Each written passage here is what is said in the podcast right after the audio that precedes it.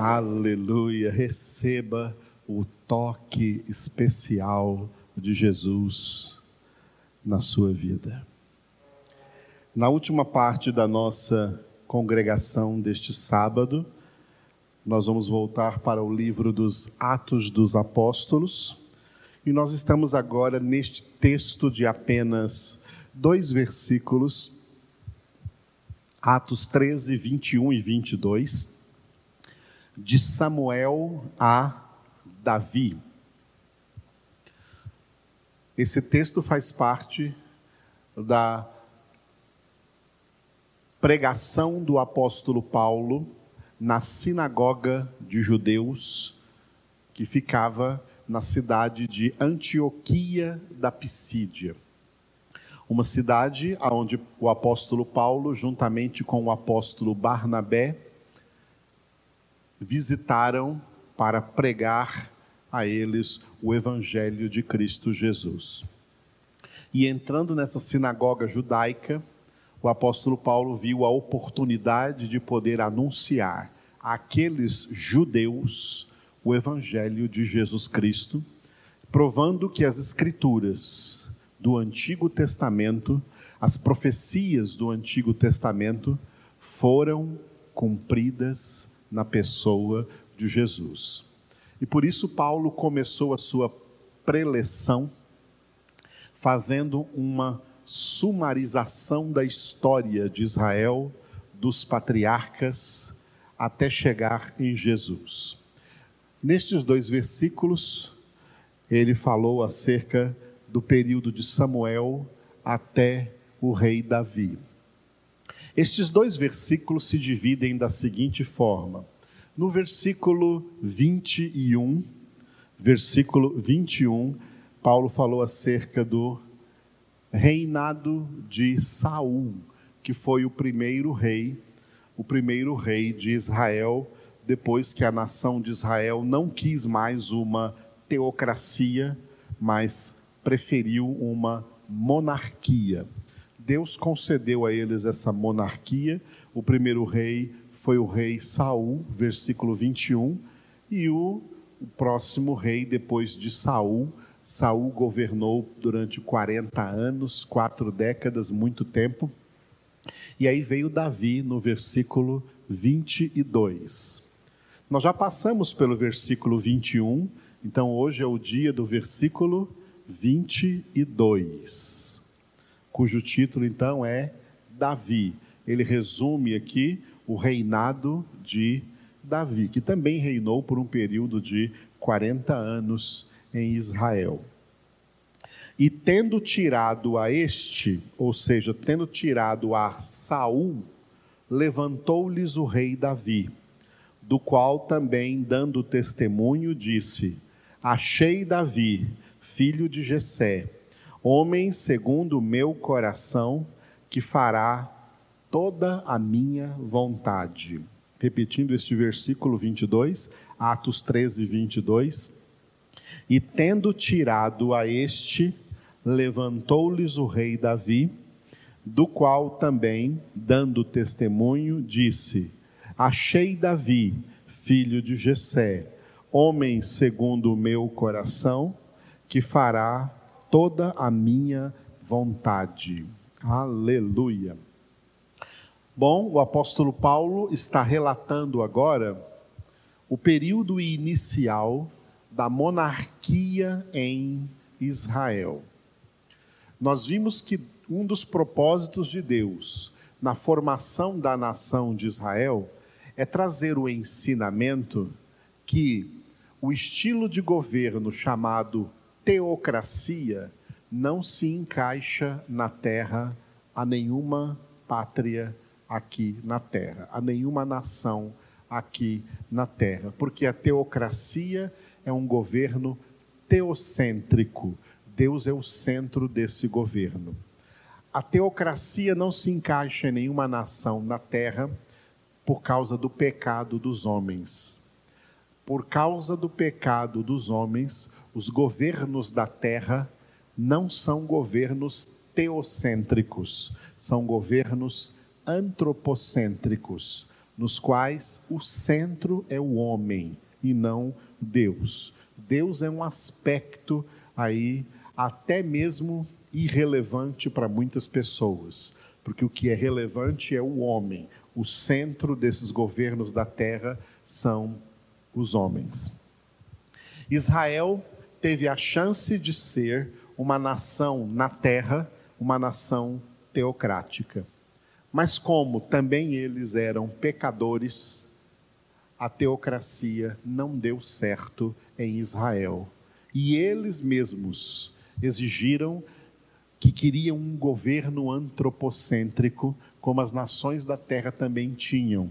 E na época, o estilo de governo mais famoso era a monarquia, onde havia ali um rei presente com eles.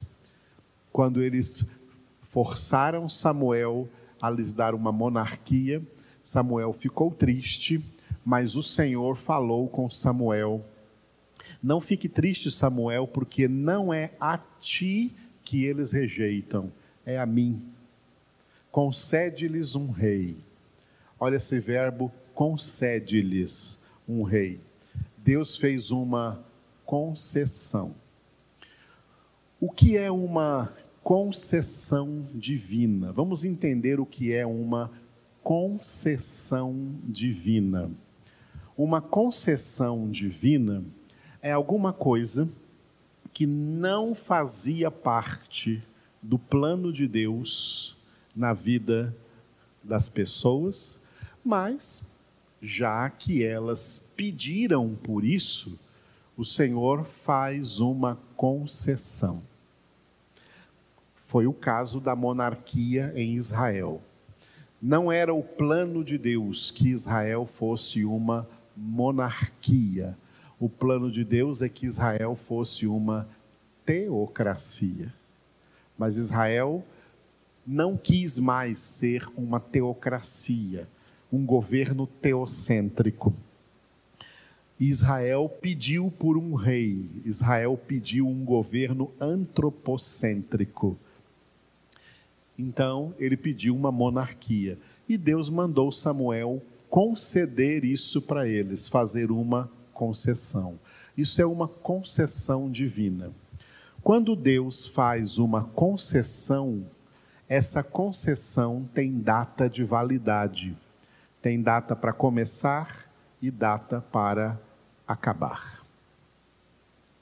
Foi assim que Deus fez a concessão da monarquia para a nação de Israel. Ela teve data para começar. Ela começou com o rei Saul, e depois do rei Saul foi o rei Davi, e depois do rei Davi foi o rei Salomão, filho de Davi. Só que depois de Salomão, o reino de Israel se dividiu, se rachou no meio, rachou em duas partes, e uma nação passou a ter dois governos um governo rachado. Ao invés de ter um só rei, passou a ter dois reis. Ao invés de Israel ser um só reino, passou a ser dois reinos: o reino do norte e o reino do sul. O reino de Israel foi dividido. E como Jesus disse nos evangelhos, um reino dividido não subsiste. Ou seja, reino dividido, reino falido. O reino do norte ficou com o nome de Israel, e o reino do sul ficou com o nome de Judá. E é daí que vem a palavra judeus. O reino, por causa da tribo de Judá, que foi a maior tribo que ficou no reino do sul. A capital do norte era Samaria, e a capital do sul, Jerusalém onde estava construído o templo de Salomão, o templo que Salomão construiu ali em Jerusalém. O reino do norte foi destruído anos depois pelo cativeiro assírico, pelo povo de Nínive da Assíria. E o reino do sul, um século depois da destruição do reino do norte, o reino do sul foi levado cativo por Nabucodonosor para a Babilônia. E foi ali que terminou a concessão da monarquia para Israel. Nunca mais Israel foi uma monarquia. E os israelenses até hoje ainda sonham em restabelecer a sua monarquia, mas não conseguem porque a concessão de Deus acabou.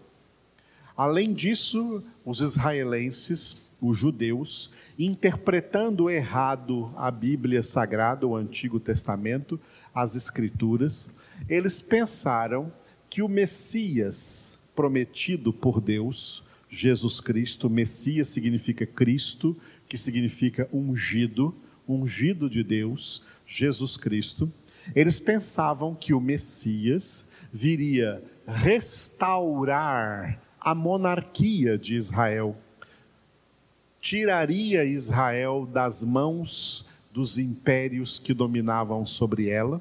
Na época que Jesus veio, o império que dominava sobre Israel era o Império Romano.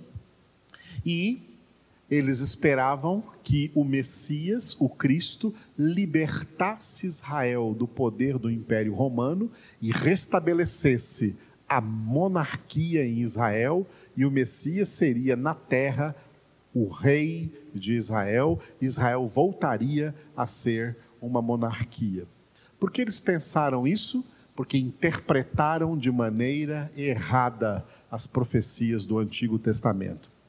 Nas profecias do Antigo Testamento, Jesus não vinha construir nenhum reino na terra, mas um reino espiritual no coração dos salvos, o reino de Deus e por isso Jesus disse: O meu reino não é deste mundo. Este foi um dos motivos pelos quais os judeus não aceitaram Jesus como o Messias e o mataram e o crucificaram e o rejeitaram completamente e ainda o rejeitam até os dias até os dias de hoje. O judaísmo na terra é uma religião de rejeição a Jesus Cristo não entenderam a palavra que Deus enviou para eles, interpretaram erroneamente. Esse é um resumo aí da história de Israel. Dentro dessa história, e dentro daquela história passada, então, da concessão da monarquia para Israel, o principal rei que Davi, desculpe, que Deus levantou sobre Israel foi o rei Davi. E é sobre ele que Paulo fala então neste versículo, né, que tendo tirado a Saul, Saul foi o primeiro rei de Israel e ele já cometeu apostasia. Deus tirou dele o Espírito Santo e demônios o possuíram. Depois que Deus tirou Saul do poder, Deus levantou o rei Davi. Nós acabamos de ler em Daniel, capítulo 2, versículos 20 e 21, que Deus é quem remove reis e estabelece reis. Deus faz isso com toda a autoridade nos três poderes. No poder executivo, no poder legislativo e no poder judiciário, é Deus quem remove autoridades, pessoas dessas posições de autoridade e é Deus que estabelece pessoas nessas posições de autoridade. Tantas já passaram por essas posições, porque Deus as havia estabelecido e Deus já as removeu. E as que hoje ocupam lugar aí nesses poderes, Deus as estabeleceu e Deus também vai removê-las, vai substituí-las futuramente. Deus está agindo assim em todas as nações da terra, durante toda a história, porque Deus continua dominando sobre todas as nações da terra. De todos os reis que Israel teve, que Deus levantou sobre Israel, o principal deles foi o rei Davi. E lembrando que o rei Saul, ele era da tribo de Benjamim, mas o rei Davi, ele era da tribo de Judá, a tribo messiânica o sangue de Jesus é sangue de Davi.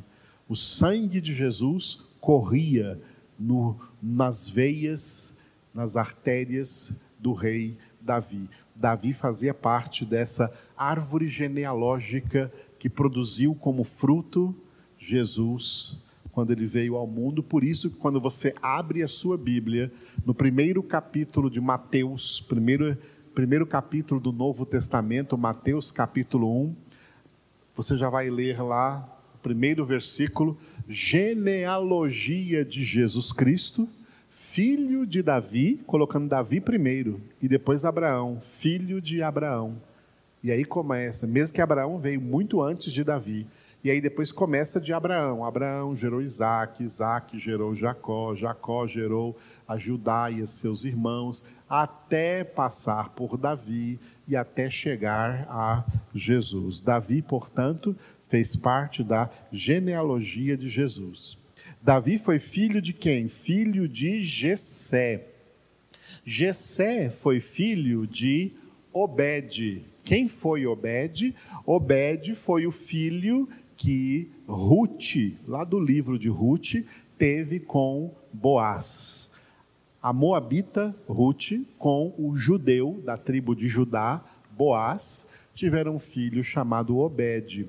Quando esse Obed cresceu, casou-se, teve um filho chamado Jessé. Jessé cresceu, casou-se, teve sete filhos e um deles era Davi, o rei Davi. E Deus dá um testemunho de Davi aqui surpreendente. Porque isso que Deus diz neste versículo, não foi Davi que disse isso dele mesmo. Não é? O título, por exemplo, de discípulo amado do apóstolo João, foi o apóstolo João mesmo que deu a si mesmo esse título. O título, isso que esse testemunho que Deus, esse testemunho aqui de Davi, não foi Davi falando de si mesmo, e não foi nenhum outro homem falando isso acerca de Davi, mas o próprio Deus falando isso acerca de Davi. Acerca de Davi, Deus dá esse testemunho. Achei Davi. É como se Deus dissesse assim, ó, dentre toda a humanidade, achei Davi homem segundo o meu coração, que fará toda a minha vontade. Homem segundo o meu coração, que fará toda a minha vontade. Quando a gente olha para a vida de Davi, e a gente medita, inclusive, nos pecados de Davi, a gente pensa: puxa, como pode esse homem ter sido um homem segundo o coração de Deus. É porque Deus estava vendo em Davi a genealogia de Jesus Cristo. Cada homem e cada mulher que fez parte da genealogia de Jesus Cristo, eles estavam, mesmo que inconsciente, mesmo que em meio às suas fraquezas e pecados, eles estavam sendo conduzidos no centro da vontade de Deus, porque por meio deles estava acontecendo a vontade de Deus de enviar Jesus Cristo para ser o instrumento e centro da nossa salvação. Davi realmente pecou, mas ele se humilhou muito diante de Deus, sofreu consequências pelos seus pecados e até o fim da sua vida se tornou um homem voltado para Deus, que se humilhou diante de Deus e assim ele encerrou a sua vida humilhado, humilde e rendido ao Senhor. E essa é a vontade de Deus. Quem hoje Deus chamaria de um homem segundo o meu coração, que fará toda a minha vontade, ou uma mulher segundo o meu coração, que fará toda a minha vontade.